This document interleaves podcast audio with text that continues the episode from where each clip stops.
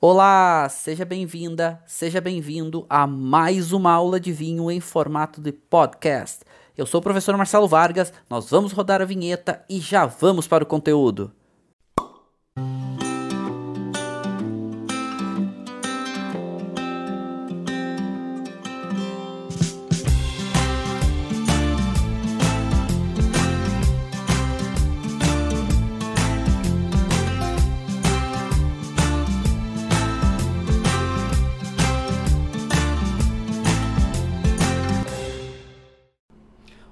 Olá, sejam todos muitíssimos bem-vindos. Eu sou o professor Marcelo Vargas e estamos começando mais uma aula do nosso grupo de estudos e degustação de vinhos. E hoje vamos falar sobre uma uva que é fascinante, faz vinhos incríveis e que é uma das chamadas hoje castas ou uvas internacionais pela representatividade que ela tem. O que isso significa? Uma uva muito plantada e uma uva que é muito valorizada e também muito valorizada porque produz vinhos de alta qualidade. E isso é um ponto super relevante.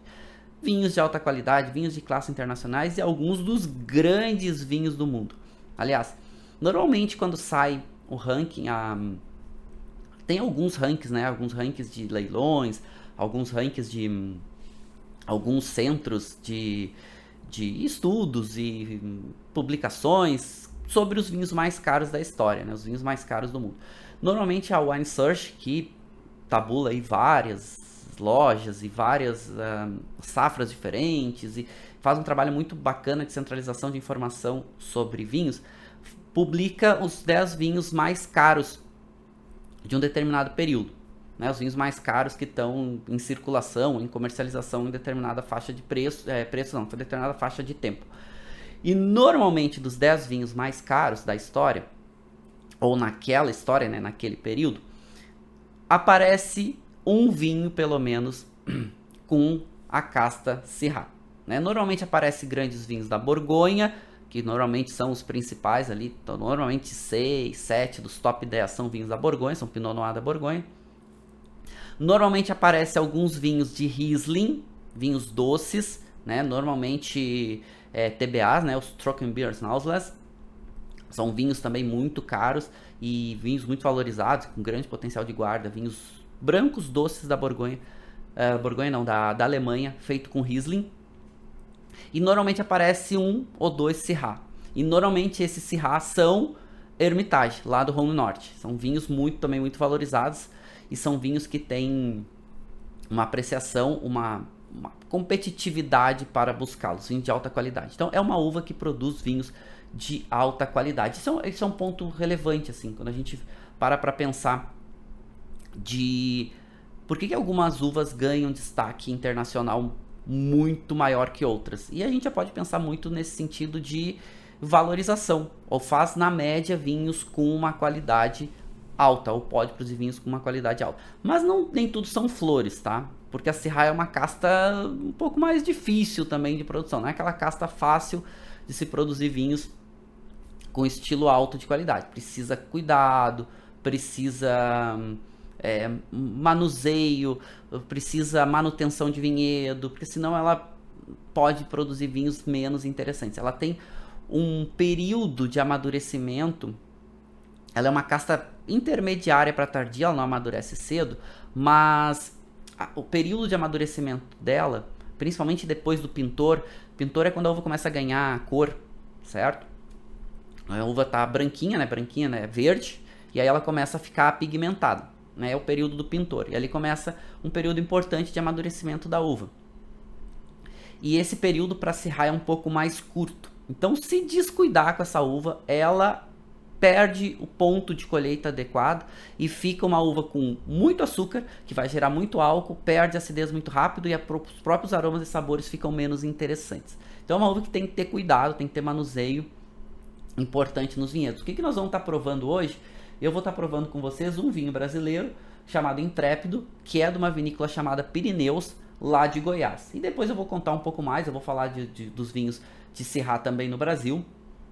E essa é uma vinícola que realmente tem um nível de qualidade bastante alto, uma produção pequena, mas produzindo cerrado brasileiro, produzindo né, um vinho vinhos chamados vinhos tropicais e tem, tem toda uma técnica de muito cuidado para conseguir fazer vinhos de alta qualidade e eles conseguem e a gente vai degustar esse vinho daqui a pouco. O que, que eu já, né, eu servi aqui uma dose desse vinho para a gente degustar daqui a pouco. E o que, que a gente já vê, né? Um vinho com muita intensidade de cor. Um vinho que, é, inclusive, ele é 2017, mas ainda tem bastante pigmento quando a gente agita o vinho na taça. Mas, a, a, a, primeiro, a intensidade de aromas já está chegando em muito, muita intensidade de aromas. E o perfil aromático. Um perfil aromático que é muito, muito interessante, porque tem muita nota de fruta preta, fruta preta madura, tem uma nota de uma fruta preta que começa a remeter uma geleia, mas não é aquele, aquele aroma só de geleia, só de compota. Ele tem uma fruta preta um pouco mais fresca e uma nota muito gostosa de uma carne curada. Uma nota, mas muito, muito gostosa. Uma nota especiada também. Ele lembra o caráter de uma pimenta preta mais já moída, mas essa nota de carne curada ela é muito gostosa, ela é delicada, ela é integrada, ela é gostosa e traz uma complexidade para esse vinho extremamente interessante. Já tô louco, eu tô aqui falando e já tô louco para provar esse vinho, né? A estar tá salivando aqui para provar esse vinho, a gente já vai provar ele, ok? Bom, vamos falar um pouquinho da uva, das características e daqui a pouco a gente prova esse vinho e eu fico extremamente feliz de ver novas regiões no Brasil produzindo, produzindo em qualidade, com destaque e eu fico, além de feliz, fico empolgado em falar isso, em provar. Eu acho muito legal, muito, muito legal. A gente vai falar de outros projetos também do Brasil com essa casta Syrah. Bom, primeiro qual é a origem, né? E isso aqui é um ponto importante, da onde que vem, a, da onde que ela nasce, é a origem da uva, né? A origem do nome. É uma uva que tem várias teorias, certo? E eu vou trazer para vocês a teoria mais provável de, primeiro, referência do nome e segundo, de origem, certo? E essa e essa referência está publicado lá no Wine Grapes, certo? Da James Robson, como é uma das maiores referências em publicações quando a gente fala de uvas viníferas no mundo, Wine Grapes é uma grande referência, ok? E qual é a referência que o Wine Grapes traz? Traz várias teorias também, de ampelógrafos e outros pesquisadores, mas que muito, muito provavelmente essa uva, ela é uma uva que ela nasce na região do Rhône, certo? Então a gente está falando ali na região central da França, né? Centro-sul, né? Indo em direção ao sul, região central-sul, mais próximo ali ao Mediterrâneo, mas a gente vai a região daqui a pouco. Mas ela provavelmente nasce nessa região, que é uma região extremamente importante para uma das referências de qualidade no mundo para essa uva.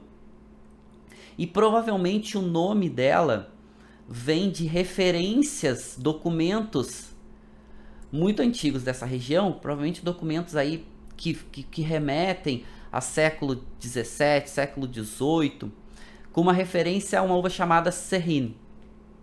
E Serrine seria, na verdade, uma citação que viria do latim cerus.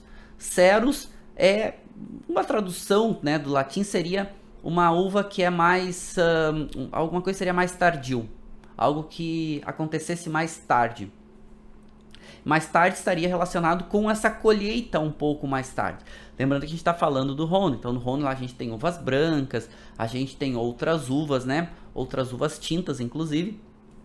Mas a Syrah é uma, é uma uva que ela, a gente pode ver aqui que ela tem a pelezinha mais grossa, né? Ela, ela tem os baguinhos, os bagos não são tão grandes, né? Não, o, o, grão não é tão grande e a pele é mais grossa, ou seja, é uma uva que ela precisa ser colhida um pouquinho mais tarde. Pele mais grossa, a gente sabe que tem mais compostos fenólicos, esses compostos fenólicos como é, tanino, cor, e que precisam de um pouco mais de hum, amadurecimento para poder ter a sua as suas características mais interessantes para vinhos. Ou seja, quanto mais grossa a pele da uva, mais amadurecimento ela precisa. Mas o que a gente tem documentado com certeza é algumas citações que a gente vai ter desse carinha aqui, Barthélemy Furras. É, é, é, esse cara é muito legal, né? Por quê? Porque ele era um pesquisador agrônomo, na verdade ele era advogado, uma grande referência na época, e ele se apaixona pela agronomia e vai pesquisar e, e se aprofundar nessa parte agronômica, inclusive tendo grandes referências do de grandes políticos da época, porque ele é um grande pesquisador e ajuda a evoluir toda a parte agronômica da França e da Europa ali, né? Boa parte da, da, da parte central da Europa. E ele vai fazer algumas publicações importantes, né? Ele, o nome completo dele, né? É Barthélemy Falva. É, essa referência aqui, eu já vi algumas referências diferentes do nome dele, tá? Inclusive em vários vídeos franceses e alguns vídeos até de outras, de outros, outras localidades. Então esse, esse Faljá, Fujas, já ouvi eles falarem de formas diferentes. Então aqui eu fico meio na dúvida qual é a referência do nome dele, né? Um, um cidadão que viveu em 1700, né? Final de 1700. Mas uma grande referência que vocês vão encontrar é como Sanfond, né? Sanfond, sim, como o último sobrenome dele, vocês vão pegar essa referência. E às vezes até como Faljá Sanfond ou Fuja Sanfond, vocês vão ouvir algumas expressões. Mas não falando da mesma pessoa. E esse pesquisador, ele escreve algumas referências a uma uva, ele é um pesquisador agronômico, e ele escreve algumas referências para uma uva que ele cita como La Sirra e essa La Sirra associada da onde ela está sendo produzida. Por exemplo, La Sirra de l'Hermitage ou de l'Hermitage. E o que, que é isso? L'Hermitage a gente está falando, na verdade, que é uma uva chamada La Sirra, que é que vem da região de Hermitage ou de Hermitage. E ele também cita essa mesma uva La Sirra de outras regiões, como o próprio Cotroti, como o próprio regiões do Rhône Norte, que é uma grande referência para essa uva hoje no mundo, certo?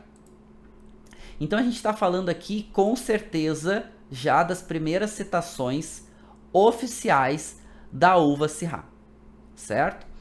Bom, e aí claro, a gente está falando os primeiros documentos oficiais, mas tem algumas teorias que remetem inclusive a, a, a uva Syrah como talvez já sendo citada por Columela e aí Columella é também outro grande pesquisador, só que Columella é um pesquisador é, italiano e que acompanha o crescimento do Império Romano. Como também um grande pesquisador, ele tem publicações agronômicas da época. Estamos falando do primeiro século, tá? Primeiro século depois de Cristo. É, Columella, então, ele é super importante em algumas questões agronômicas e algumas citações de Columella e também de Plínio o Velho. E Plínio Velho é Plínio Velho era um erudito da época, um escritor da época também do primeiro século, que escreve sobre a evolução do Império Romano. E quando ele fala da evolução do Império Romano, ele cita muito sobre essa questão da uva, porque a uva é, ela é inerente ao Império Romano para a produção de vinho, que o vinho era um produto super importante no Império Romano.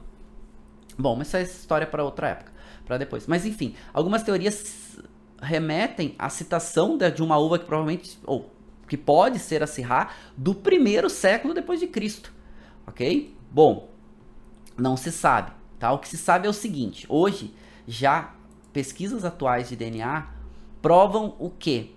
Que a Sirá, na verdade, ela tem um parentesco importantíssimo com Pinot Noir. Acreditem. A Pinot Noir é uma das uvas talvez mais antigas que a gente tenha em produção, em escala comercial, que a gente tem conhecimento. A Pinot Noir é muito, muito antiga. Provavelmente a Pinot nasce ali na região da Borgonha, provavelmente. E aqui vocês estão vendo esse, esse gráfico legal. Ele é um gráfico que hum, ele, ele, ele cita a origem das uvas já comprovadas certo? Então vocês podem ver aqui nesse gráfico, ele é um gráfico também desenvolvido pela James Robson com alguns outros pesquisadores, e é onde vocês estão vendo as uvas, as uvas marcadinhas com esse fundo mais amarelinho, como aqui o caso da Syrah, Dureza, Pinot Noir, né, Gouillot Blanc, Savagnin, são uvas de origem francesa. Quando vocês estão vendo aqui com esse fundinho mais azulzinho, são já uvas de origem italiana. Provavelmente ainda não está comprovado quais foram os cruzamentos, mas a Pinot Noir cruzando com algumas outras uvas, ou seja, a Pinot Noir sendo bisavó, né, da da Syrah. Então olha que legal essa referência. Claro, que a gente sabe que esses cruzamentos vão mudando completamente as características das uvas. Então a gente tem aqui a Syrah completamente diferente da Pinot.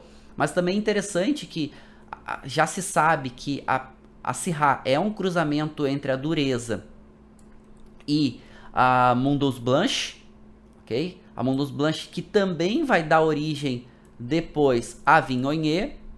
E isso é super importante porque a gente está falando de uma relação extremamente importante entre Syrah e Vignonier. E Vignonier é uma das uvas, Vignonier é uma uva branca, tá, gente? E é uma uva branca que é utilizada no corte com a Syrah, muito utilizada, tanto no Rhône quanto em outros lugares. E, enfim, a gente fala um pouco isso mais quando entrar nas regiões.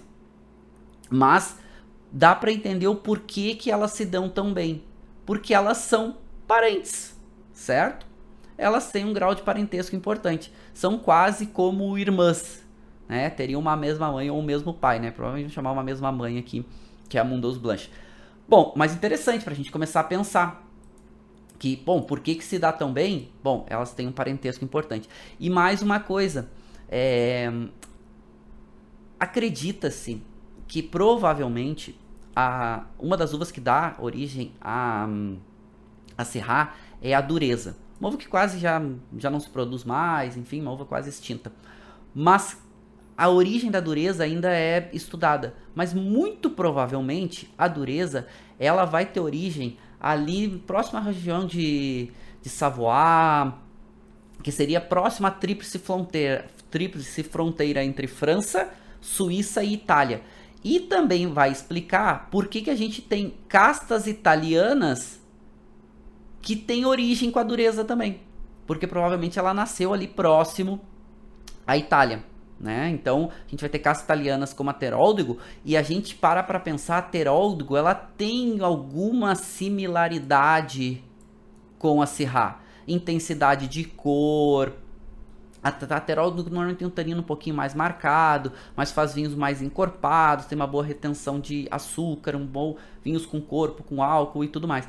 Então, mas a Teróldego, ela vai surgir na Itália, no norte da Itália, mas está relativamente perto, não está muito longe aí onde provavelmente nasce, nasce, a dureza. E a dureza vai dar origem a Syrah. Então é legal esse, esse gráfico para vocês terem como referência certo? Para estudar, para quem gosta de estudar a origem das uvas, eu gosto de estudar bastante, então uso muito como referência esse gráfico, tá? E é um gráfico bem, bem valorizado, ok? Então é um gráfico que dá para pegar como uma referência importante. Deixa eu limpar aqui essa, essa referência, ok? Opa, deixa eu limpar aqui para ficar mais bonitinho. Beleza. Bom, vamos avançar. E aí a gente chega numa questão da grafia, né? Da expressão. E a gente vê hoje os vinhos com essa uva de duas formas diferentes. Escrita Sirá e se lê, tá? Se pronuncia Sirá, ok? O H aqui como se fosse mudo e, um acento agudo no A, então Sirá, que é a grafia mais utilizada, que é a grafia francesa. E também uma grafia chamada Shiraz, como a gente está vendo aqui, certo? Então, Sirá ou Shiraz estamos falando da mesma uva. Por que, que tem grafias diferentes? Porque quando, principalmente, a Austrália começou a produzir essa uva em alta qualidade, a gente está falando aí anos 70, anos 80, vai ganhar um impacto maior, depois anos 90 vai ter o grande boom. Ela usa uma grafia diferente. Inclusive, algumas teorias remetem essa uva como tendo nascido ou no leste europeu ou no Oriente Médio. Isso provavelmente não é verdade, tá? Inclusive, uma das, uma das teorias é que o nome Sirá seria porque ela teria nascido ali próximo à Síria e tudo mais. Isso provavelmente não é verdade. Isso provavelmente é uma, alguma das teorias lenda hoje em dia, não mais uma, uma probabilidade menor, certo? Bom, quando começou a produção de dessa uva de alta qualidade fora da, principalmente da França, né, que é a grande referência, quando a gente fala de referência do Velho Mundo para Syrah, a gente está falando da França e principalmente do Rhône, do Vale do Rhône, a Austrália começou a produzir um estilo diferente desse vinho, ou com essa uva, né? Um estilo diferente de vinho com essa uva, para ficar mais claro. que era um vinho concentrado, alcoólico, potente, intenso, diferente do que a gente tinha lá no Rhône. E aí a Austrália vai grafar como Shiraz. E o mundo, quando isso começa a acontecer, eles começam a usar mais ou menos essa referência. Quem faz um vinho com um estilo mais parecido com essa uva, né? Faz um vinho com essa uva mais parecido com o Rhône, usa a grafia Syrah. Quando vai, quando se fazia vinhos mais parecido com a Austrália, eu já vou começar a falar, né, um pouquinho das características de cada uma dessas regiões, grafava, né, usava a referência de Shiraz. Hoje em dia já não tem mais isso, tá? Hoje em dia, cada produtor escolhe a referência como ele gosta, como ele quer usar. Então não tem mais essa referência de é por estilo. Então vai grafar como gosta. Estamos falando da mesma uva e o produtor vai acabar escolhendo como usa a referência. Uma outra questão importante são alguns sinônimos que são utilizados para essa uva, porque uvas muito antigas, muitas vezes elas migravam de regiões e ganhavam outro nome. Mas tem um agrupamento que é sugerido e é um agrupamento que eu gosto de utilizar bastante, que é o seguinte: uvas que nascem em uma região e que vão dar origem a outras uvas e que vão ter uma referência importante nessa área. E aqui a gente vai ter uma, um agrupamento, que eles chamam de agrupamento familiar de uvas, né? Um agrupamento extremamente importante. Aqui a gente está na França. Vocês estão vendo aqui agrupamentos familiares de uvas em diferentes locais, certo? De surgimento. Então a gente vai ter aqui mais ou menos a região da Borgonha. A gente vai ter aqui, onde vocês estão vendo esse agrupamento chamado Serrine, tá? Serrine nada mais é do que um dos sinônimos da Syrah. Então a gente está falando de uma família de uvas que tem uma proximidade importante, certo? Então aqui a gente está falando da família das Serrines, né? Ou família da Serrine. Nada mais é do que as famílias associadas a. O Vale do Rhône, que a gente pega aqui, extremamente importante. O Vale do Rhône, uma parte aqui de, do, do, da região de Savoie, pequena, mas principalmente Vale do Rhône e um pedaço aqui da Provence, né? Então a gente está aqui no mapa da França e aqui outras uvas, né? Que tem esses agrupamentos familiares. E alguns sinônimos para essa uva. Então, Syrah e é, Syrah né? Então, é, não é mais referência de estilo de vinho, ok? Não marca mais estilo hoje é a mesma uva e o produtor escolhe. E alguns outros sinônimos aqui, né, como o próprio Hermitage, o Hermitage, Marsanne Noir, cuidado, porque a gente tem uma uva nessa região também do Rhône chamada Marsanne, que é branca. Então quando é Marsanne Noir, Serrine, né, uh, Syrah, Syrah, então outras referências aqui que são sinônimos para essa mesma uva. As maiores grafias ou as grafias mais importantes vão ser Syrah e Shiraz, certo?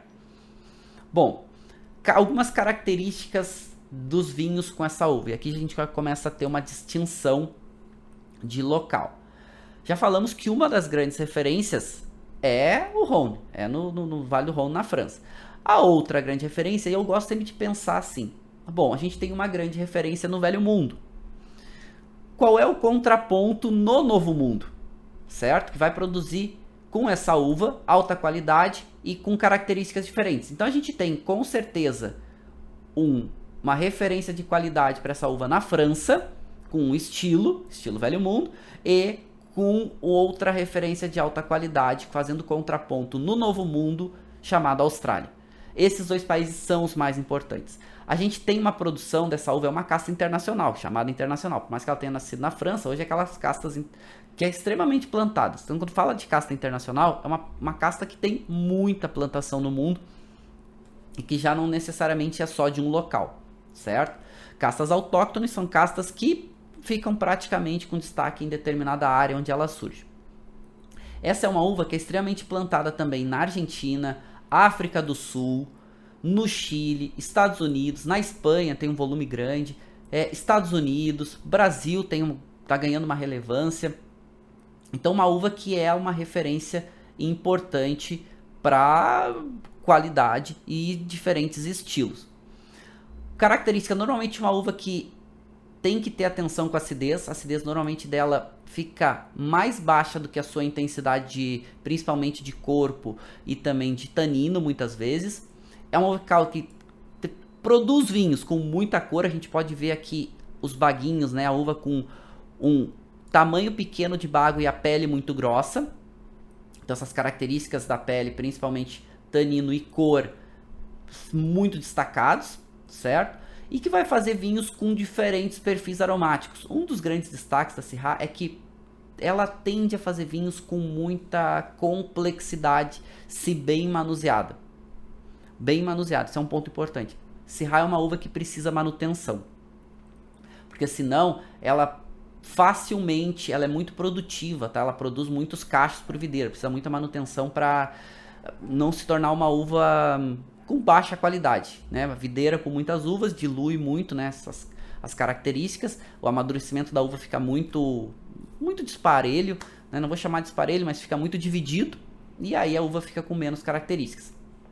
Mas quando tem uma manutenção adequada, produz uvas de alta qualidade, vinhos de alta qualidade. E aí a gente vai ter algumas referências importantes, né? E aí aqui a gente vai ter, por exemplo, uma complexidade de aromas e sabores, Aromas terciários se desenvolvem muito bem. Syrah pode produzir vinhos com longo potencial de guarda. Inclusive, alguns dos vinhos com maior potencial de guarda no mundo são feitos com essa uva lá no Rhône, como os casos de Hermitage, como grandes referências aí de um potencial de guarda bastante longo, certo? Bom, vamos avançar. Primeiro, perfil vitícola, né? Quando a gente fala de perfil vitícola, é as características da videira e da uva que faz com que ela gere vinhos com determinadas características. Então o que a gente está falando? De uma videira que ela é relativamente vigorosa e muito produtiva. Pode produzir muitos cachos por videira, então precisa ter uma manutenção constante, certo? Porque senão não fica. A qualidade do vinho cai bastante. A maturação dela é média para tardia, só que tem que cuidar, tá? Por quê? Porque da, da fase do pintor bateu o amadurecimento ideal, faz do pintor quando a uva começa a ganhar cor, é muito rápido, ela é um pouco mais acelerada. O que, que isso significa? Ela precisa de locais com um pouco mais de calor. Então, locais mais quentes tem que se tomar muito cuidado. Ela, ela até não se adapta bem a locais muito quentes, tá? Porque acontece isso com ela. Ela prefere mais climas, é, climas aquecidos, né? Locais um pouco mais aquecidos, né? Locais um pouco mais um, de intermediário para aquecido. Quando é locais muito quentes, vai acontecer isso de o quê? Ela perde acidez muito rápido. Ela ah, concentra açúcar muito rápido e esse açúcar vai acabar gerando muito álcool muito corpo, ela tem muita cor, só que acaba ficando um pouco desequilibrado e principalmente perfil aromático. O perfil aromático acaba tendo muito perfil de hum, geleia, aquela fruta sobremadura, aquela e perde boa parte dos seus aromas um pouco mais complexos. Então tem que ter cuidado, tá? Ela precisa ser colhida numa janela ideal de amadurecimento. Ela é suscetível a algumas doenças, né? Algumas doenças, inclusive a botrites, tem que tomar cuidado, porque a, a cinza, né? Vem, deteriora a uva. Há também a, a clorose, a clorose hum, é uma doença que também é muito estudada no mundo e tem alguns tipos de clorose, mas clorose, de forma resumida, é, a, ataca a, a folha da videira que muda de cor, em vez de ficar aquela, aquela cor uh, esverdeadinha, fica amarelada e a, acaba com a fotossíntese da, da videira e a videira não consegue amadurecer bem os seus, os seus grãos, né, as suas uvas. Bom, mas estamos falando de uma uva que hum, tem dificuldade em locais mais frios e locais muito quentes. Mas estamos falando de uma uva que estamos direcionando para vinhos mais potentes, vinhos mais encorpados, vinhos que precisam de um local de amadurecimento da uva mais adequado. A gente está falando aqui uma uva que precisa de um pouco mais de sol, precisa de um pouco mais de é, radiação solar e alguma coisa de calor também para amadurecer bem. Só a gente pensar, né? Casca mais grossa, grão menor, precisa ter um amadurecimento um pouquinho mais cuidadoso. E aí a gente chega no nosso perfil sensorial. Sempre lembrando aqui que a gente está falando de um perfil médio, tá, pessoal? Então, vai variar de local para local, vai variar de perfil de produtor, estilo de vinho e tudo mais, ok? Mas a gente pode já começar a pensar que a gente está falando de uma uva que tem muita cor, uma uva que tem de média para muita intensidade de aromas e sabores. Esse é um ponto importante porque não só uma quantidade de aromas, mas também uma complexidade de aromas. Essa uva aceita muito bem, ela pode desenvolver isso muito bem nos vinhos. Tanino normalmente também de médio para muito, mas aqui um ponto de atenção ou de destaque para essa uva. Esses taninos normalmente são mais macios, ou seja, não é aquele tanino tão adstringente como a gente vê muitas vezes em Cabernet Sauvignon. Aliás, é uma uva que ela é muito utilizada para vinho varietal, mas também muito utilizada para vinho de corte, certo? E na Austrália, o corte dos vinhos mais potentes, concentrados, até eles chamam de blockbusters, né? Aqueles vinhos mais intensos, né? Mais é, concentrados, vai ser o corte da Syrah com Cabernet Sauvignon, certo? E a Cabernet Sauvignon vai trazer um pouco mais, principalmente de acidez aqui, que muitas vezes carece. Tá, mas bom, vamos lá. Vamos seguir aqui o nosso o nosso estudo das características sensoriais. Normalmente esse álcool e esse corpo de médio para muito, certo? Claro, quanto mais quente a região, mais álcool e mais corpo tende a ter os vinhos. Então, se a gente comparar por exemplo, falando da referência do Rhône Norte, né, ou do Rhône como um todo, do Rhône com a Austrália, os vinhos australianos têm mais corpo, têm mais álcool, têm mais cor, têm mais caráter de fruta madura. Enquanto os vinhos do Rhône vão ter um, um, pouco menos de corpo, um pouco menos de álcool, vão ter uma acidez um pouco mais marcada, vão ter o caráter de fruta não tão presentes, não tão maduros, e vão ter outros aromas presentes, né? A gente vai ter aí aromas especiados, aromas que remete a, a pimenta, que remete a azeitona, que remete, ou seja, mas tem um perfil diferente. Quando é utilizado, como o perfil dela de acidez normalmente é médio, isso aqui tem que tomar cuidado porque ela perde essa acidez muito rápido durante o amadurecimento. Ela também é utilizada em cortes ou é utilizado em cortes com ela outras uvas que tragam mais acidez. E isso vai acontecer, por exemplo, com a Cabernet Sauvignon. Então, alguns dos vinhos mais potentes, como a gente estava falando, os vinhos mais potentes da Austrália, é um corte da Syrah com Cabernet Sauvignon. Mas também outras uvas entram no corte, como por exemplo a Viognier. E esse corte clássico de Syrah com Viognier é do Rhône Norte. E a Viognier, o que, que ela faz? O Viognier é uma uva branca. Uva branca faz vinhos encorpados também, mas a Viognier traz um pouco mais de caráter de aroma mais fresco, pode trazer notas florais, pode trazer mais um pouco de nota de fruta fresca, e a Viognier traz um pouco mais de frescor, ela até alguma coisa de acidez ela traz. Ela não é uma uva com acidez tão alta, mas ela traz um pouco mais de caráter fresco para o vinho. Só que por mais que algumas regiões importantes permitam colocar, principalmente no Rhône, é, uma quantidade até 20% de Viognier, normalmente é utilizado pequenas quantidades até 5%, normalmente não passa disso. E esse corte de Syrah com Viognier também é utilizado na Austrália e em outros lugares do mundo, exatamente para trazer esse caráter de uma maior complexidade aromática, essas notas que vão também trazer um pouco mais de frescor e alguma coisinha de acidez, tá? Então lembrando que a Viognier também não é uma uva extremamente ácida, não é uma uva com acidez também tão destacada. Então, perfil sensorial da Syrah, né? Seus aromas primários e aqui secundários e terciários. Normalmente a Syrah de um clima mais, vamos lá, clima mais fresco e clima intermediário, vai fazer um caráter com mais uma nota de alguma coisa de erva, alguma coisa de uma menta, uma menta mais seca, algumas notas de azeitona, algumas notas de frutas mais frescas, alguma coisa até de uma de uma amora, uma amora vermelha. Conforme vai vendo vindo de climas mais, né, em climas intermediários, mais aquecidos também, essas notas de ameixa, amora, amora preta, e aí locais mais quentes, mais caráter de geleia, né, de fruta sobremadura, pode lembrar um pouco de uma ameixa, ameixa seca, geleia, geleia de frutas pretas, mirtilo preto, outros aromas de frutas pretas maduras ou geleia. E esses aromas secundários e terciários. Então tem uns aromas secundários muito interessantes, como esses aromas de tosta, de algum toquezinho de baunilha, essa nota de chocolate. Serra se dá muito bem com madeira, então consegue amadurecer muito bem. Passar por esse processo de amadurecimento. Lembrando que a gente está falando de amadurecimento já do vinho, né? não mais da uva aqui nesse sentido.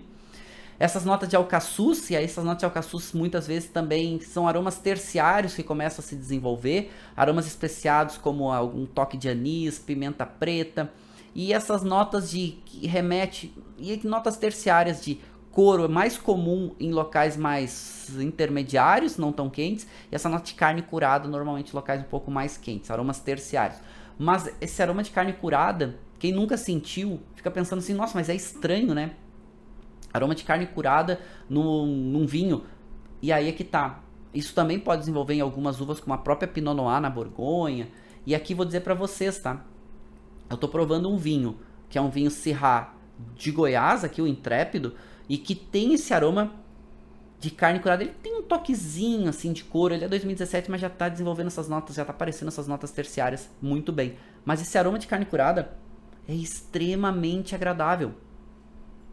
É extremamente elegante. Ele até tem, ele chega a ter uma notinha de um caráter mais fresco. Olha é o vinho, é o Intrépido aqui.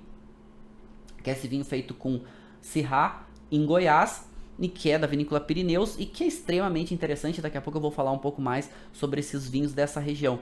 Mas uh, o aroma dele é extremamente agradável, extremamente gostoso, dá vontade de, né, de provar ele mais, dá vontade de, de sentir mais esse caráter, de ter esse caráter mais, uh, sabe aquele aroma que tu quer continuar sentindo e tu quer colocar em boca e quer sentir ele, tu quer ele presente mais tempo, assim, porque traz uma uma complexidade para o vinho extremamente interessante. Isso a gente está falando de um vinho com é 2017, 4 anos, não é um vinho aí com tanto tempo de, de, de desenvolvimento. Então, bem interessante aqui esse, essa complexidade aromática.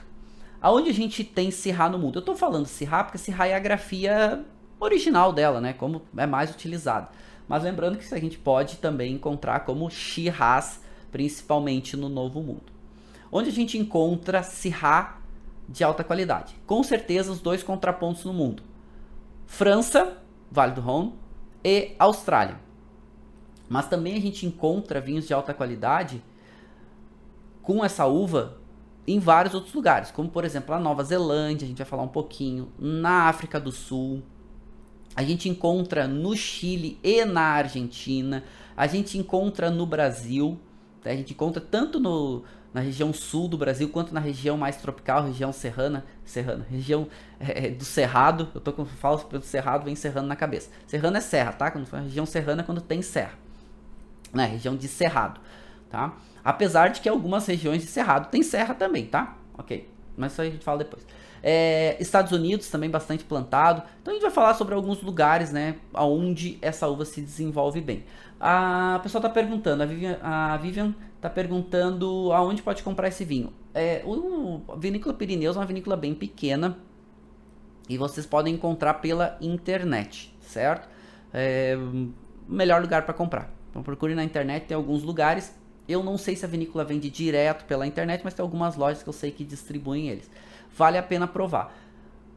O estilo, a gente vai provar daqui a pouco, mas o estilo dos vinhos aqui é, é, é aquilo: é vinho potente, vinho intenso, vinho concentrado, vinho com intensidade de aromas e sabores. Então, é vinho, esse vinho aqui tem 15,5% de álcool, tá? Então, esse vinho não é um vinho levinho, né? Você ver aqui, é um vinho que tem 15,5% de álcool, que tá marcado aqui do lado.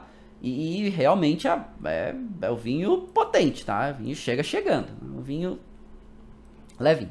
Tá, mas vamos começar pela França, que é uma das referências importantes. É onde a gente tem Syrah plantado aqui mais importante, lugar mais importante da França, com certeza é o Vale do Rhône, aonde vocês estão vendo aqui com esse roxinho, né, ou esse lilazinho aqui, ok?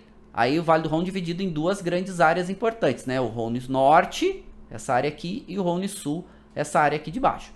Depois a gente vai ter maior destaque, maior qualidade, inclusive grande, grande referência para essa uva no mundo. Depois a gente vai ter áreas importantes também aqui no Languedoc-Roussillon, com preços bem mais interessantes. Inclusive aqui alguns vinhos de, de áreas de denominação cru, tanto no Rhône quanto aqui em Languedoc-Roussillon, mas no Languedoc-Roussillon com preços mais interessantes. Aí alguma coisa aqui na Provence para vinhos rosés, certo? Mas a gente está falando com certeza aí do Rhône como a grande referência para uva no mundo, principalmente aqui, que é o Rhône Norte, certo? Também bastante plantado no Rhône Sul, a gente vai entender, mas que vai mudar bastante o perfil de um lado para o outro, ok? Então vamos lá, Vale do Rhône. O que, que acontece aqui? E é aqui o que a gente estava falando, a separação, né? Então é mais ou menos aqui, a gente tem aqui para baixo o Rhône Sul, ok? E aqui para cima o Rhône Norte. Maior referência de Syrah no mundo, velho mundo, Rhône Norte. Por quê? Porque aqui praticamente a gente ah, predomina, não vou falar assim, mas predomina vinhos cru, áreas com denominação cru. E a, e a Syrah aqui ela é a protagonista. Ela é utilizada quase 100%, pode entrar no corte aqui, principalmente uvas brancas. Então, se a gente pegar aqui mais para o norte, como Côte Rôti, que é uma das grandes referências, pode entrar um pouco de Viognier, certo? Mas normalmente entra no máximo 4 até 5%, certo? Não passa disso. Só para trazer aquela nota floral, aquela nota um pouco mais fresca. Côte Rôti, vinhos potentes, concentrados, e vinhos que o próprio nome já diz, né? Côte Rôti seria encosta assada, seria é, um local muito quente, muita insolação, solo granítico, mas que faz vinhos potentes, vinhos com grande potencial de guarda também. E a outra grande referência vai ser aqui em Hermitage, que é uma colina com diferentes exposições, que também recebe bastante insolação e que faz com certeza alguns dos cirrás mais potentes do mundo. Aqui em Hermitage pode entrar um percentual de uvas brancas também, Marsanne e Roussanne, até 15%, mas aqui é mais difícil. Aqui normalmente os vinhos são 100% Syrah. É uma área bem pequena e de altíssima qualidade. Vinhos concentrados, muita cor, muitas essas notas de o tanino é mais marcado, a acidez é um pouquinho mais alta, é, notas de frutas que remete a uma a uma ameixa não tão madura, a uma nota de uma framboesa, uma framboesa não, uma, uma amora não tão madura, notas de azeitona, notas de pimenta, pimenta preta, algumas vezes notas de pimenta branca, ok? E aqui, vindo um pouquinho mais para o sul, a gente vai ter, ainda no Rony Norte, tá? Corná. Corná é um destaque porque é a única das denominações que é um cru para 100% de Syrah. Mas com destaque um pouco menor do que Côte Rôti com que Hermitage. A gente depois vai ter todas essas... Tirando aqui... Deixa eu até limpar aqui. Nessas outras denominações, a gente vai ter aqui, por exemplo, é, San José, é, aqui que a gente vai ter Cruz Hermitage, que é essa área que circunda, essa areazinha verde que circunda a Hermitage, a Syrah vai aparecer bem em cortes, mas com menos relevância do que a gente vai ter em Côte com Hermitage. Hermitage é uma grande referência no mundo, Côte também, tá? A gente tem aqui no Côte por exemplo, maior, a maior vinícola ponta, é, com 100 pontos Parker, mais, maior pontuação, com mais pontuação 100 pontos Parker, que é Gigal, uma grande referência mas tem outros grandes produtores, assim como aqui em Hermitage, certo? Bom, beleza.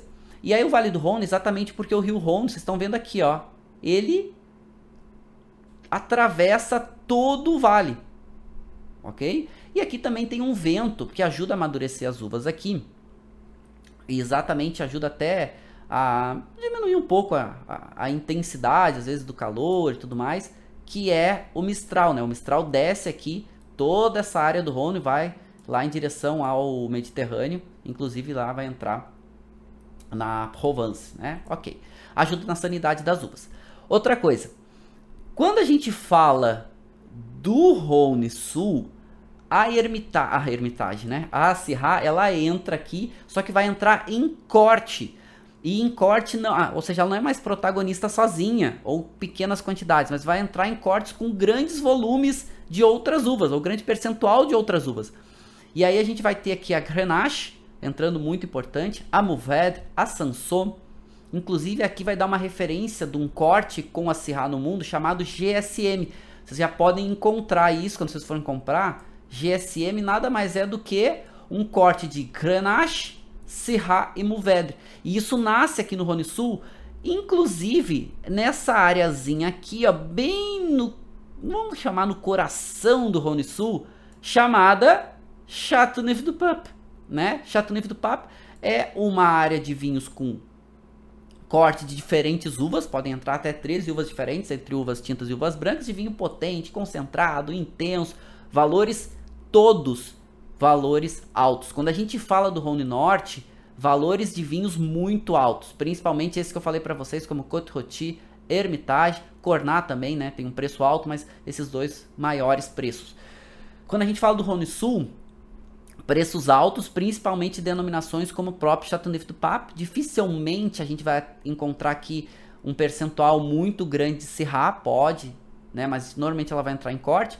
E outras áreas como que são alternativas interessantes, como o próprio Gigondas, que também são cortes, e Vaquerra, que fica aqui um pouco mais, né, no, no, fazendo divisa, né, fazendo fronteira aqui, fazendo divisa, mas é, um pouquinho mais ao sul, entre né, Gigondas e Chateauneuf du Pape, que são alternativas para comprar vinhos parecidos com Chateauneuf du Pape, mas com preço menor. Então procurem essas duas denominações, Vaquerra e Gigondas, que vão ter cortes de uvas com estilos GSM parecido com Chateauneuf du Pape, ok? São boas alternativas de preços interessantes, né, mas mais interessantes. Bom, caráter aqui do vinho Syrah de modo geral, ok? Menos intensidade de fruta. A fruta aparece, uma fruta um pouco mais fresca, um tanino mais marcado, um pouco mais de acidez, o caráter da erva aparece mais, o caráter da especiaria, caráter de azeitona bem característico dos vinhos quando vem nessa região. Aqui um pouco de Cote para vocês verem, né, encostas extremamente ensoloradas, o rio Rhône cruzando toda a região, né, muito corpo, muito caráter de fruta e até essa fruta não chega a ser uma fruta sobremadura, geleia, compota, mas com essa fruta, caráter da fruta preta. E aqui Hermitage. Hermitage é essa colina aqui que vocês estão vendo, tá? Diferentes exposições e vai fazer alguns dos vinhos mais potentes, com grande potencial de guarda de serrar no mundo. E alguns dos vinhos mais caros do mundo vêm daqui, ok? Bom, já falamos um pouco do Rhône Sul. Rhône Sul normalmente esse corte. A Mourvèdre ela entra, o corte da Grenache com Syrah é muito clássico, certo? Porque a Grenache ela vai trazer um pouco mais de caráter de fruta vermelha, um pouco mais do caráter especiado. E a Grenache, por que, que elas são plantadas em áreas próximas, parecidas? Porque a Grenache ela precisa de um pouco mais de calor para amadurecer. Então ela tem uma colheita um pouco mais tardia que a Syrah muitas vezes. Então elas são plantadas em locais e se dão muito bem. Né? Traz um pouco mais de caráter de fruta fresca e um caráter especial. Quando a gente vai falar de, do Languedoc-Roussillon, Languedoc-Roussillon são... Bom, aqui a gente está falando do grande, grande berço de produção de volume da França. Então tem algumas áreas aqui que são áreas que podem ter algum destaque para Syrah, como a própria região aqui de Minervois e outras. Mas Syrah aqui é bastante plantado, tanto para vinho tinto quanto para vinho rosé, certo? Mas os vinhos tintos acabam tendo um pouco mais de destaque. É uma das uvas muito plantadas, parecido com o que a gente vê ali no, no Rhône Sul, mas com um pouco menos de glamour, tá? Que são vinhos mais de volume. E aí vamos falar da Austrália. A Austrália vai fazer esse contraponto ao Rhône. Hum. Os vinhos australianos, gente, são vinhos de altíssima qualidade. A gente está falando de um dos principais países produtores do mundo de qualidade, de referência e também de volume, tá? Austrália é simplesmente espetacular. Regiões muito mais planas, Austrália é muito quente, vai trazer uma grafia diferente, uma pronúncia diferente da Syrah, aqui a gente vai chamar ela de Shiraz, certo? Por quê? Porque trouxe um caráter diferente. Vinho mais potente, mais intenso. Faz o corte também com a Vignonier, como a gente vai ter no Rhône, mas normalmente ela aparece em cortes com Cabernet Sauvignon, que traz mais potência, traz mais intensidade, Alguns locais uh, até produzindo um volume maior, a gente sabe que ela é uma casta produtiva, mas muitas áreas dando um, um destaque para qualidade nessa região.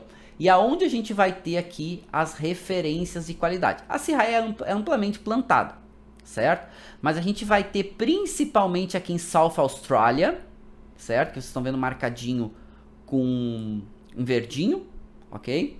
Aqui áreas como a própria Barossa Valley, Eden Valley, Clare Valley, vinhos de altíssima qualidade. Próximo aqui a Adelaide, tá? Aqui com certeza grande, grande destaque.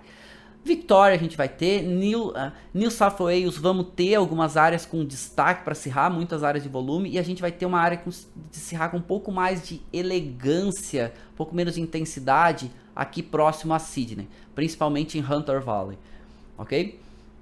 Mas a Sirra é amplamente plantada em todas as regiões aqui, certo? Aqui a gente vai ter em Western Australia, a gente vai ter algumas áreas que a Sirra vai ser um pouco mais elegante, para que a gente tenha um clima um pouco mais remete um pouco a, a, uma referência do Mediterrâneo, né? A gente tem aqui uma influência marítima importante. A Austrália é muito quente, inclusive a produção da Austrália a gente vai ver que ela fica muito mais aqui para a parte sul, que fica mais próximo aqui, né? A Antártida que é um pouco mais fresca. Quando a gente tem a, áreas um pouco mais para o norte da Austrália, é muito quente e a gente já tem uma produção bem menor. Inclusive, né, a Austrália é uma região que sofre muito com queimadas e tudo mais, porque é uma região muito, muito quente. Mas legal, vamos avançar um pouquinho, certo? Para a gente também entender o que, que se passa aqui nessa região. Bom, áreas importantes, até podemos citar algumas, né? A gente começou a falar. Vamos fazer um contraponto importante aqui, próximo a Adelaide. Aliás, Adelaide tem uns grandes centros de pesquisa, a Universidade de Adelaide, de enologia no mundo, tá? Grande centro de pesquisa, inclusive, para casta Sirra. Aqui, nessa região, principalmente aqui onde vocês estão vendo essa areazinha chamada Barossa, ela fala, ela divide, né?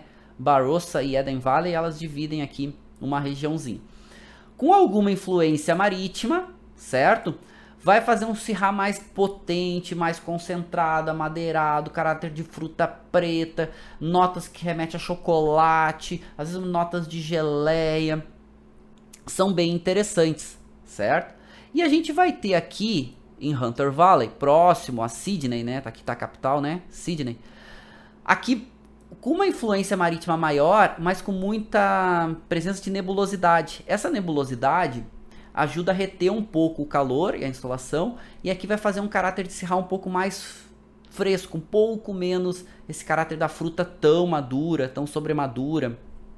Aqui já começa a ser um pouco mais de um caráter de uma fruta preta, não tão madura. Algum caráter de erva começa a aparecer aqui, de pimenta preta. Então vamos fazer dois contrapontos importantes aqui. Lembrando, né, a gente está falando de, uma, de, de um país que produz vinhos de Syrah extremamente potentes, extremamente encorpados, e que vai ter aí uma oscilação de área para área, ok? Então, áreas planas, bastante, né, bastante área de vinhedo, muito, muito produtiva. Fernando está perguntando, quando se fala sobre preços altos e preços interessantes de vinho, o que significa esses valores em reais? Pode quantificar? Excelente pergunta, Fernando. Vamos lá. Falar de preço de vinho e dizer assim preços interessantes é, é uma referência, eu, eu uso pouco, por essa referência custo-benefício, tá? Porque custo-benefício é muito pessoal. Ah, um vinho com bom custo-benefício. O que, que seria um bom custo-benefício? Bom, depende. Para uma pessoa que tem muito dinheiro, comprar um vinho que custa 5 mil e pagar mil é um bom custo-benefício, certo? Para a maioria das pessoas, pagar mil reais, mesmo por um vinho que valeria cinco vezes mais, né, não, não é tão interessante. Mas uh, quando a gente fala de preços mais interessantes, é que tem preços mais baixos entregando um nível de qualidade interessante, ou seja, nível de qualidade também alto. Então, se a gente comparar, por exemplo, o Rhône Norte, Rhône Norte ali praticamente são áreas com apelações cru, que a gente está vendo, Côte Rôti, Hermitage, Cruz Hermitage, tudo isso são áreas cru. O preço dessas denominações são muito altos. Quanto maior o reconhecimento, como o caso de Côte Rôti e Hermitage, mais alto ainda. O nível de qualidade é alto, mas às vezes tu tem algumas regiões, como por exemplo, tem um produtor do Languedoc, que quem traz para o Brasil é a Decanter, certo? A importadora Decanter. O produtor se chama Paul Mas, certo? Esse produtor, ele faz vinhos com Syrah muito interessantes, é do Languedoc-Roussillon, com preços muito mais baixos, certo? Ou seja, preços mais acessíveis com nível de qualidade alto.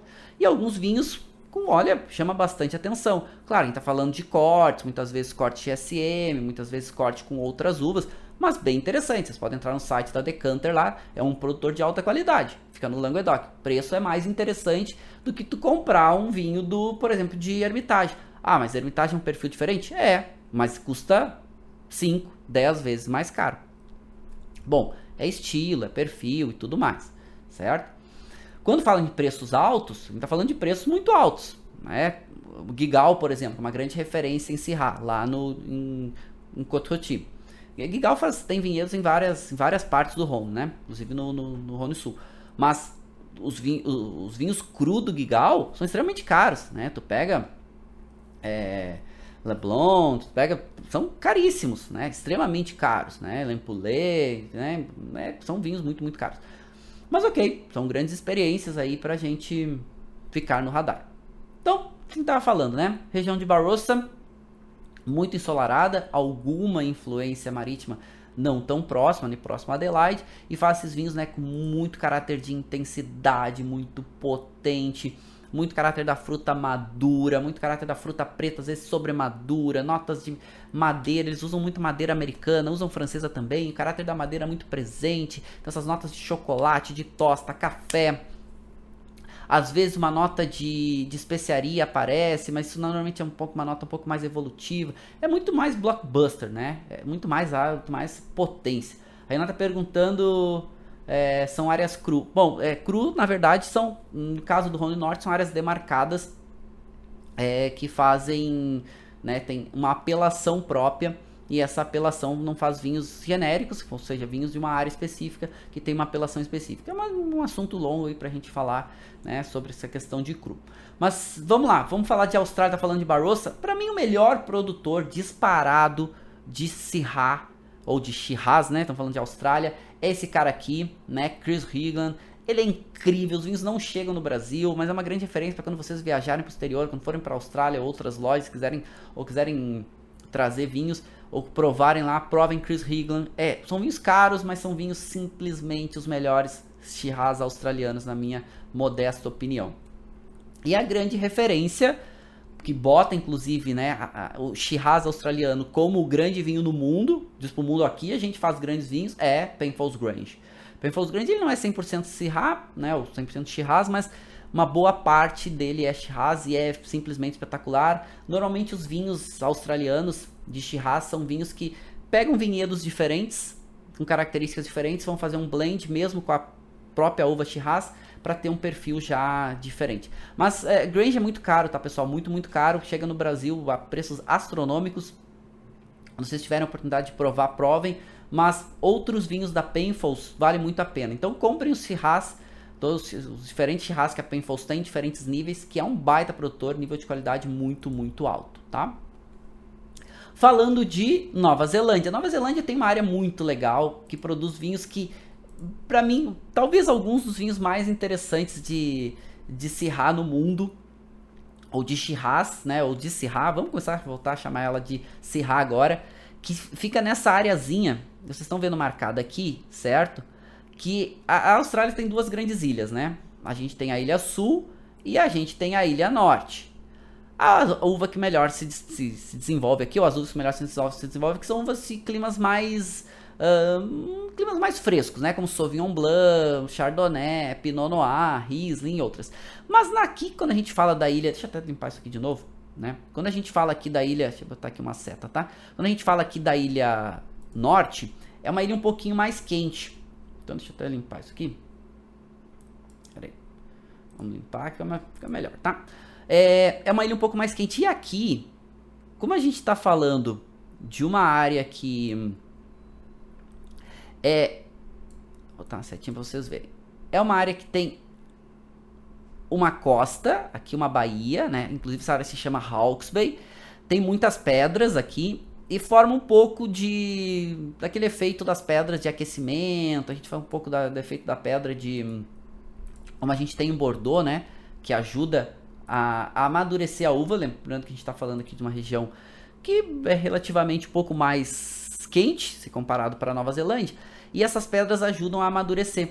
E aqui a gente tem uma areazinha que se chama uh, dentro de Hawke's Bay, tá? A região é se chama Hawke's Bay que é uma areazinha muito, muito valorizada, exatamente porque tem esse solo de pedra. Essa área se chama Glimbat Gravels e essa presença maior de pedra ajuda a amadurecer uma, algumas uvas tintas, como o caso da Cabernet Sauvignon, da Merlot e também da Syrah. E a Syrah aqui tem um produtor que é muito, muito bom com essa uva que se chama Craig Ranch, tá? Quem traz para o Brasil também é importadora Decanter, que vale muito a pena. E aí qual é o caráter aqui, né, da Nova Zelândia? Uvas mais elegantes, vinhos mais elegantes. Vinho que a, a, o caráter da fruta preta, mas também caráter de fruta vermelha, acidez um pouco maior, o tanino não é tão marcado, ele tem essa nota de erva mais presente, de uma menta seca, uma nota de pimenta, a nota de anis e alcaçuz aparecem relativamente rápido, é um perfil diferente, mais elegante e, e muito, muito, muito gostoso. Me, me agrada extremamente. Greg Range é um produtor que eu recomendo. Quando a gente fala de África do Sul, a África do Sul, ela, é, ela é muito plantada em diferentes perfis, tá? Em diferentes níveis. Tanto um vinho, regiões mais quentes, a África do Sul é quente, né? Mas tantos vinhos de regiões mais quentes vai ser muito plantada a Syrah, vai fazer vinhos com mais essa nota da fruta preta, uma nota, uma nota de carne curada, essa nota de alcaçuz aparece muito bem, mas vinhos mais alcoólicos, mais concentrados. E algumas regiões mais frescas, mas normalmente são vinhos com um pouco mais de volume. São vinhos onde vai ter hum, um pouco menos de qualidade de modo geral. Não estou dizendo que toda uh, áreas mais frescas que tem Syrah na África do Sul são vinhos só de volume, mas acaba predominando. E aí aparece essas, essas áreas mais frescas, um pouco dessa nota mais da pimenta, do anis, um pouco mais especiado e um caráter de fruta preta, mas não aquele caráter de fruta tão madura né? Caráter de uma fruta preta mais remetendo a uma ameixa preta, às vezes a um mirtilo preto, certo? Mas um bom produtor, tá? África do Sul, gente, atenção, tá? África do Sul é um produtor de altíssima qualidade no mundo. Atenção aos vinhos da África do Sul. A gente valoriza menos no Brasil, até porque chegam menos, mas atenção, tá? A África do Sul é um produtor de altíssima qualidade cada vez mais. Falando de Estados Unidos, a gente vai ter na Califórnia e vamos ter, uh, acho que os mais interessantes vão ficar aqui, principalmente na região de Washington. A gente vai ter aqui Columbia Valley, que é, uma, é uma, um, um, vale que tem, que pega bem na divisa aqui entre Washington e Oregon. E aqui a gente tem um produtor, meus amigos, que eu gosto demais, tá? De modo geral, na Califórnia, os vinhos de Syrah, muito corpo, muito caráter de fruta preta, essas notas de chocolate, café, tosta muito presentes.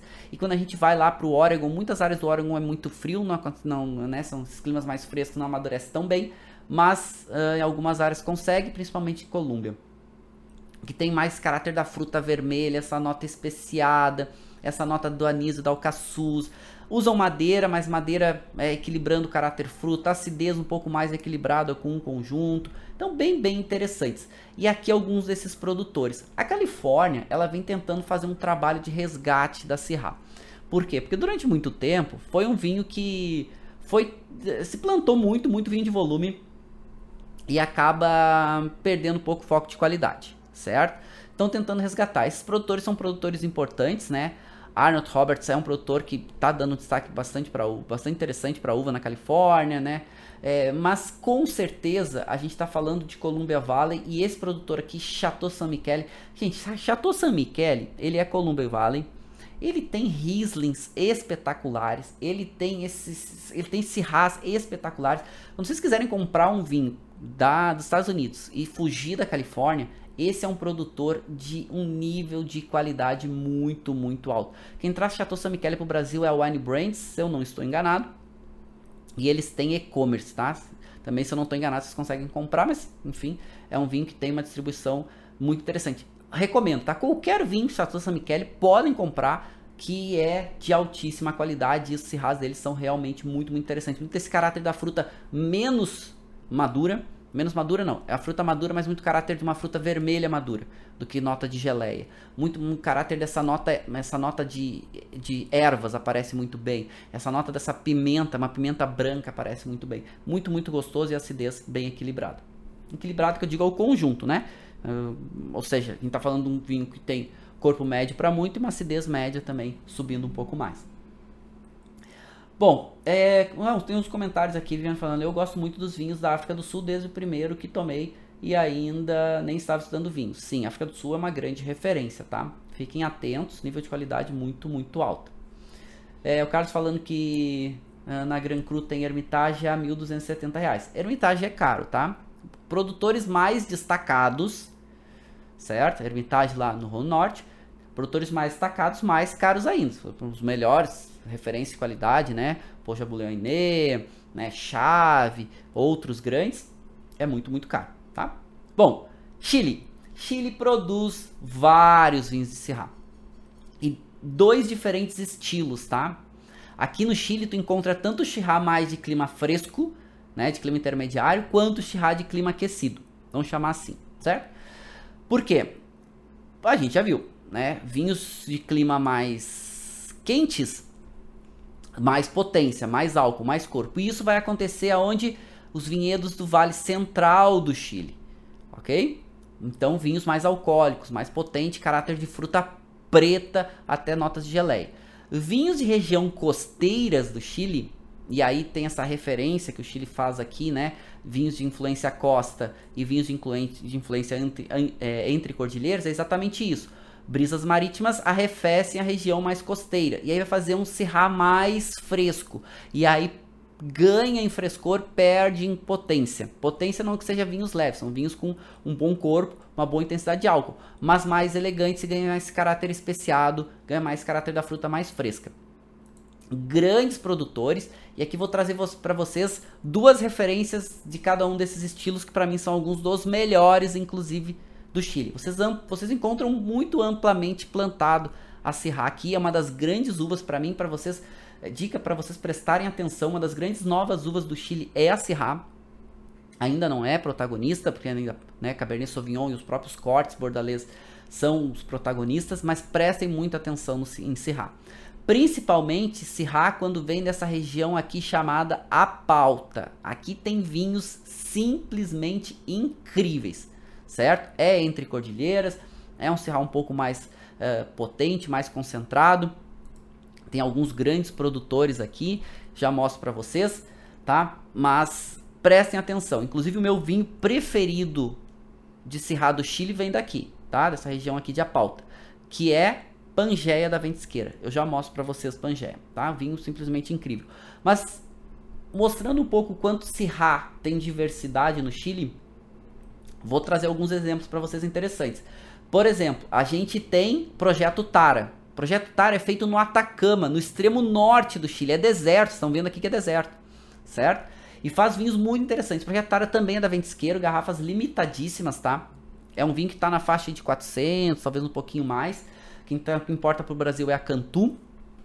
E o Syrah de altíssima qualidade. É diferente o vinho, tá? É um vinho que tem uma, uma pegada um pouco mais rústica. É um vinho que tem uma acidez média, um vinho que tem uma estrutura tânica macia, mas bem presente, é um vinho que tem notas de fruta madura, mas tem algumas notas meio terrosas, é bem interessante, certo? Garrafas limitadas, mas mostra com um nível de qualidade alto. Tara também tem Chardonnay, tem Pinot Noir e o Syrah é extremamente interessante. E aqui dois contrapontos, tá?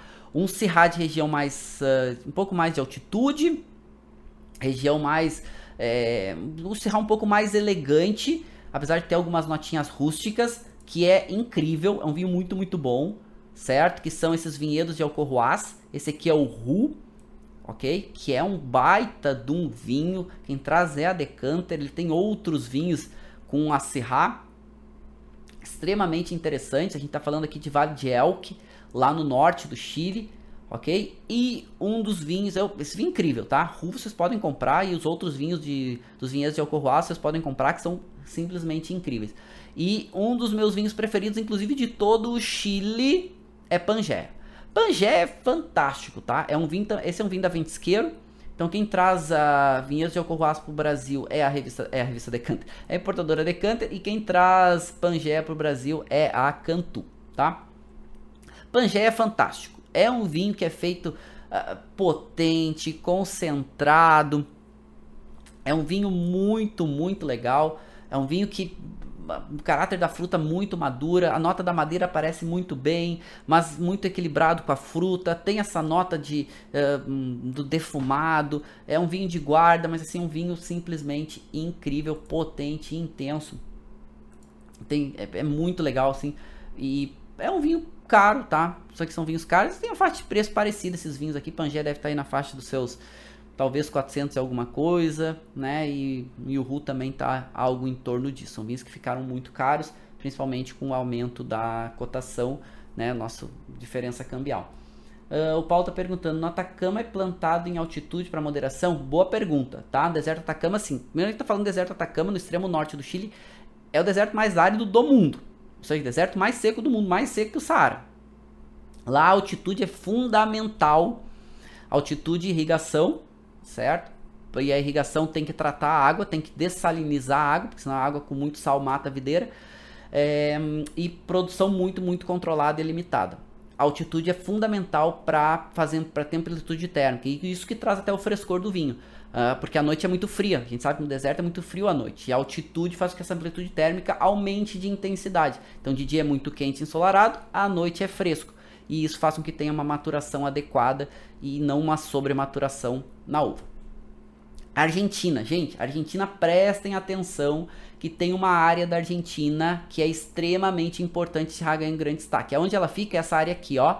Fica ao norte de Mendoza, tá? Que Mendoza aqui, essa areazinha mais rosinha. E essa areazinha aqui chamada San Juan. E aqui a Syrah vai aparecer muito, muito bem, em altíssima qualidade, apesar de não ter um volume tão grande, mas aparece muito, muito bem, principalmente nesses vales aqui, Tulum, Zonda e Pedernal, certo? Syrah dessa região, comprem e provem, porque o nível de qualidade é muito alto certo? São vales, vales com altitudes diferentes. Esses vales vêm, se formam por causa do degelo dos Andes. E essa água, inclusive, usada para irrigação. E a gente vai ter esses diferentes vales. Vale de Pedernal um pouco mais alto, um pouco mais de altitude. Faz um vinho com um pouco mais de acidez, frescor e até algumas notas florais aparecem aqui. Zonda e Tulum são vales um pouco mais baixos, traz um pouco mais de potência, apesar de manter o frescor, porque a gente está falando de vinhedos com altitude, né? Falando de quase mil metros aí, acima de 800 metros eles fazem um blend desses vales diferentes e faz vinhos com Syrah muito complexos, muito é, longevos e extremamente interessantes, com notas especiadas, passagem por madeira. E tem um produtor, aqui né, a gente tá falando de altitude, que é legal vocês verem os vinhedos, né? Estão falando de altitude, regiões secas, certo? Apesar de não ser desertas, são regiões secas. Aqui a gente tem algo em torno de pouco menos de 300 milímetros de água de chuva por ano. Mas aqui, a cordilheira, né? Estão vendo aqui no fundo a cordilheira. Esse é o vinhedo das Lamoras. Las Moras, gente, é uma vinícola que é dessa região. Quem traz o Brasil também, importadora Decanter. E que eles fazem vinhos com destaque para Syrah. Inclusive tem vinhos com nível de qualidade alto e preço um pouco mais baixo. Né? Eles têm um, alguns vinhos que se chamam, são rótulos intermediários, se chama Black Label, altíssima qualidade, preços mais acessíveis.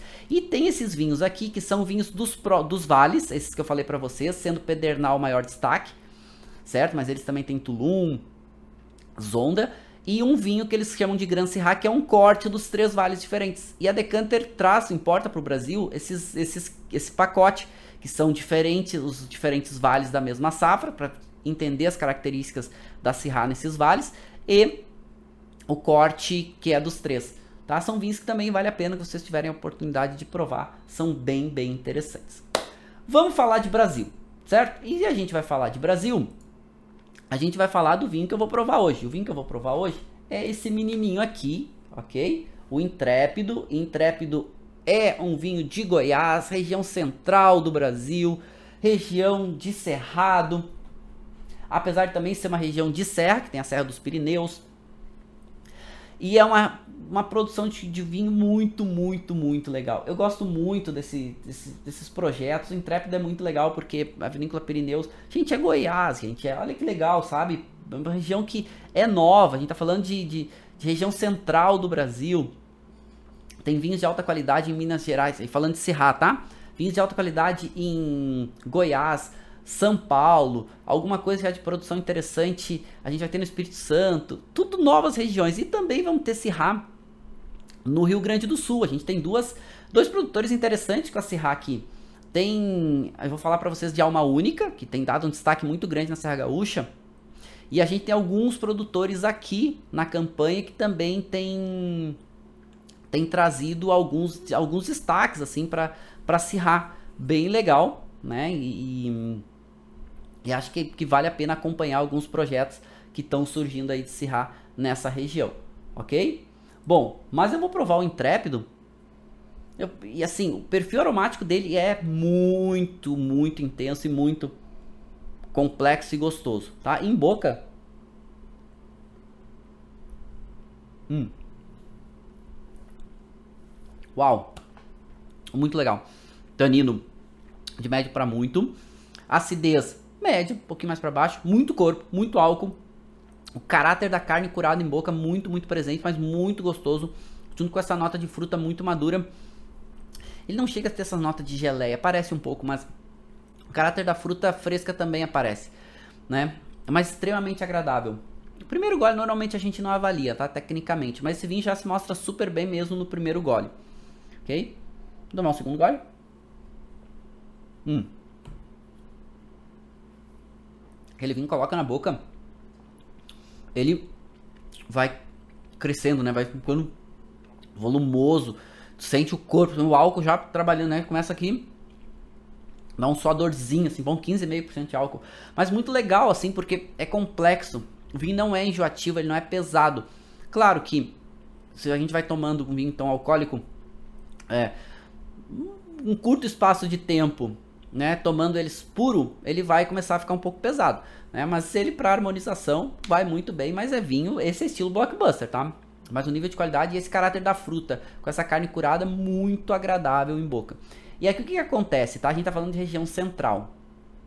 O que, que acontece aqui? Até vou botar aqui, vamos voltar para a apresentação, tá? Estamos falando da região central do Brasil.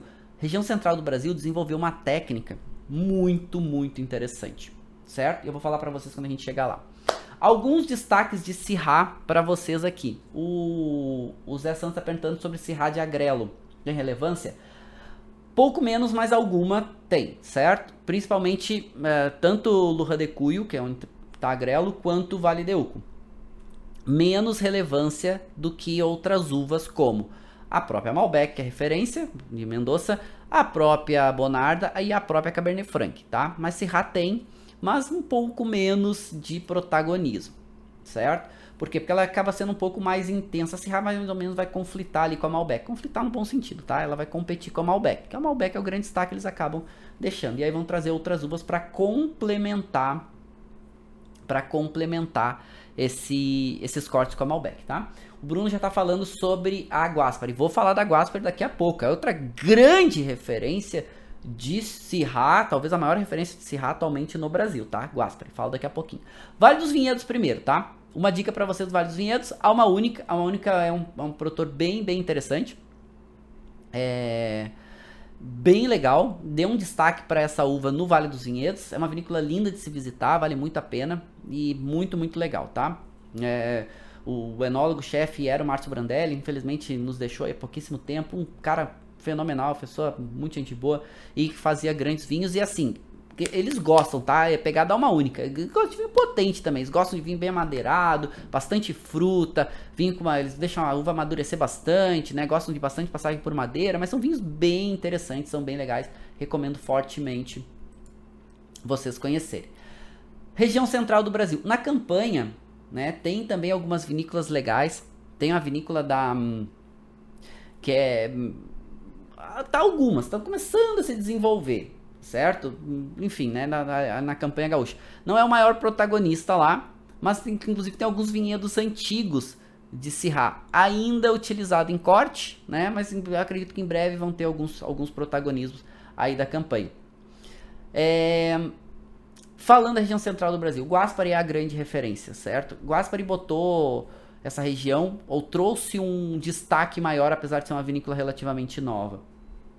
Mas é muito interessante porque a Guaspari faz cirrás de altíssima qualidade, inclusive extremamente premiados, internacionalmente reconhecidos. É uma vinícola pequena, produção limitada, e, mas o nível de qualidade é muito alto, né? Principalmente esses vinhedos, eles botam um nome para os vinhedos. Vista do Chá, que é o mais reconhecido hoje, vocês também conseguem comprar pela internet. Eles têm um vinhonhê de alta qualidade, mas os cirrás, com certeza os cirrás deles têm um nível de qualidade ainda maior. Certo, Vista do Chá, o Paulo tá falando, né? Temos premiados de Vista do Chá. Vista do Chá, eles têm todos os vinhos deles, têm, têm premiações super interessantes. E é um Serra que. É, o que, que aconteceu nessa região, tá? A região central do Brasil. Aqui a gente tá falando na, na Serra da Mantiqueira. Bem na fronteira, na divisa, né? vamos lá, vamos chamar assim, na divisa entre São Paulo e Minas Gerais. A EPAMIG, a EPAMIG é um centro de pesquisa agronômico de Minas Gerais, comandada na época pelo um grande pesquisador chamado é, Murilo, e é um grande pesquisador, certo? É grande mesmo, assim, é, é super destaque para ele, porque eles trouxeram para essa região, essa região sofre muito com problema de chuva na época da vindima. Vocês já ouviram uma música do Tom Jobim chamada Águas de Março? Certo? É porque chove muito na região central do Brasil e nessa época. E março é a época da vindima, da, quando a gente fala de verão, certo? Então, Águas de Março é exatamente por causa disso, chove muito. Nessa região de São Paulo, Minas Gerais, chove muito nessa época. Goiás também, tem um pouco mais de chuva. Então, que eles, eh, a Epamig, né, ela desenvolveu uma técnica que foi eh, e essa técnica tem vários nomes, como dupla poda, poda de inverno, poda invertida, colheita de inverno, que eles fazem o que? Eles fazem uma, duas podas, chamam dupla poda exatamente por isso, eles podam um pouco mais tardio e depois vão fazer uma outra poda para fazer com que a maturação da uva se estenda e para colher no inverno. Foge da época do verão, ou seja, tu muda um pouco o ciclo vegetativo da videira e faz ela faz colher ela ali na região, é mais ou menos ali julho, às vezes até em agosto, às vezes um pouquinho antes, depende da, da, da do ano. Porque o que acontece no inverno nessa região central do Brasil? Não, é um inverno diferente da região sul. É um inverno que os dias são ensolarados, as noites são frescas e é mais seco. Ou seja, perfeito para o amadurecimento da uva. Então eles fazem isso. E a Sirra é uma técnica que ela é mais antiga, mas ela, ela não foi desenvolvida no Brasil, mas ela foi aperfeiçoada pela Epamig. E a Epamig trouxe isso e estendeu isso para as uvas finas, porque isso é uma técnica que é utilizada para uva de mesa. E deu muito certo. E algumas regiões conseguiram, além de implementar essa técnica bem, avançar ela sobre algumas uvas. E a Syrah e a Sauvignon Blanc são uvas que têm se desenvolvido muito bem com essa técnica. Claro que ainda é relativamente novo, está evoluindo, mas já faz vinhos de altíssima qualidade.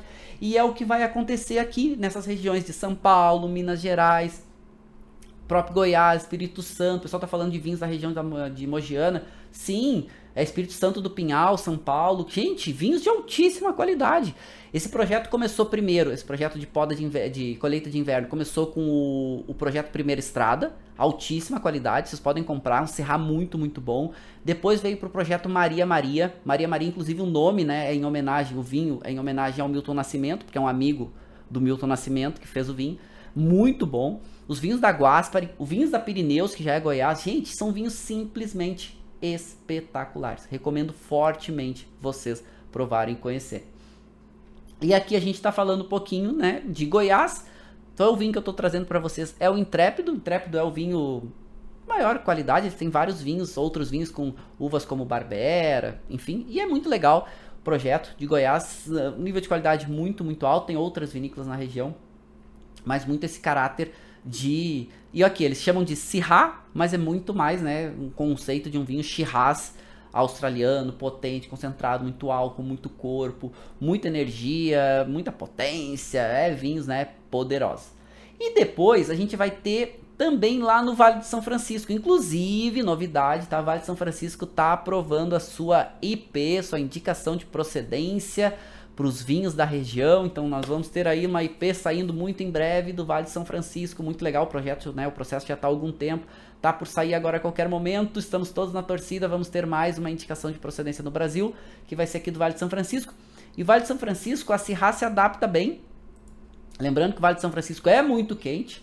Aqui tem colheita, a colheita não é no inverno, porque aqui a colheita é o ano inteiro, né? Eles fazem por irrigação, controle, inclusive, vocês podem ver aqui né? Lá atrás vocês estão vendo tá, o Rio São Francisco e vocês estão vendo aqui, né?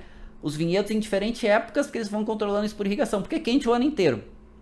Certo? Então aqui eles vão controlando por irrigação, tem, chega a ter duas safras por ano. E, e aí a Sirra vai se adaptar muito bem aqui. Inclusive trago dois vinhos que são referências de Sirra dessa região para vocês. São dois vinhos da Miolo, certo? O, o Single Winner Sirra, que é de lá, e o Testard, que é mais clássico, vinhos que tem muito desse caráter, né? Muito álcool, muita potência, muito caráter de fruta madura. É, acidez normalmente média, fica um nível um pouco abaixo, mas, né? Potência, intensidade. Acho que é um nível bem interessante aí de características. Acho que é bem válido vocês provarem. E a, é, a Miolo, Miolo é uma grande vinícola, distribui muito bem, vocês conseguem comprar facilmente pela internet. Certo? Meninos e meninas, para variar, nossa, nossa aula passou voando, a gente fez aqui um, um grande apanhado sobre Syrah, sobre a uva, características locais, tudo mais, né?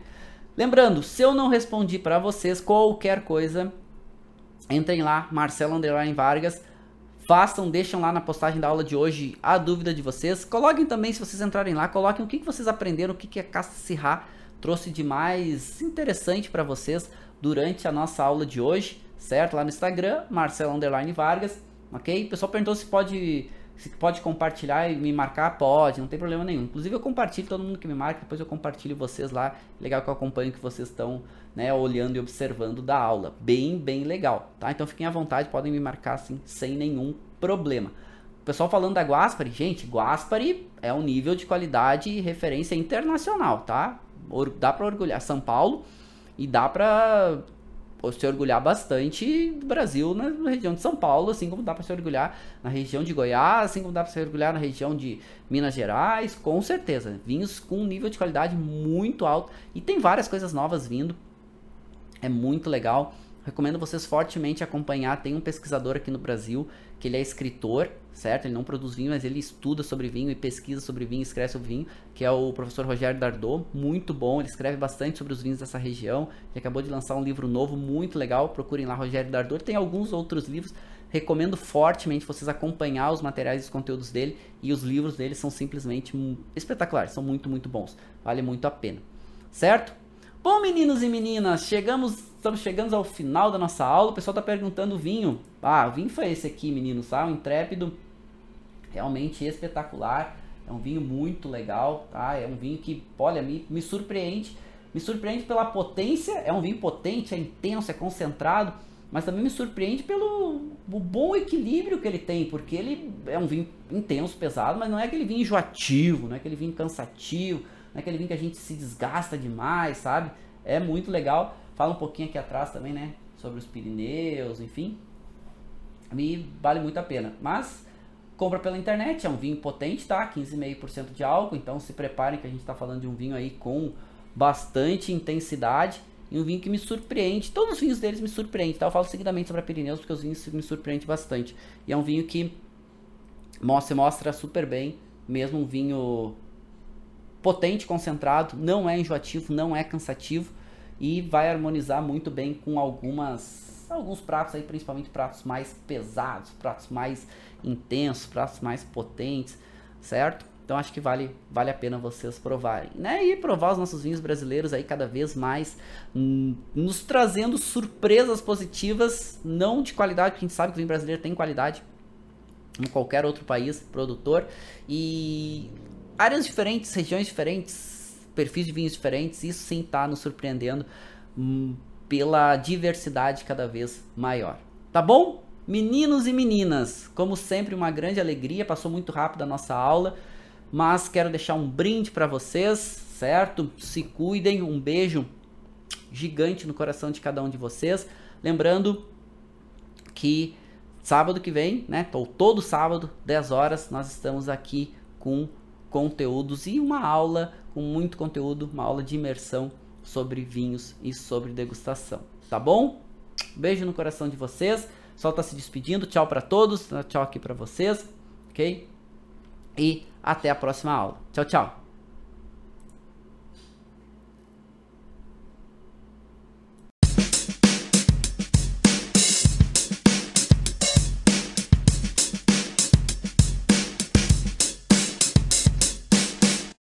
Você acabou de ouvir uma aula de vinhos do professor Marcelo Vargas, em formato de podcast.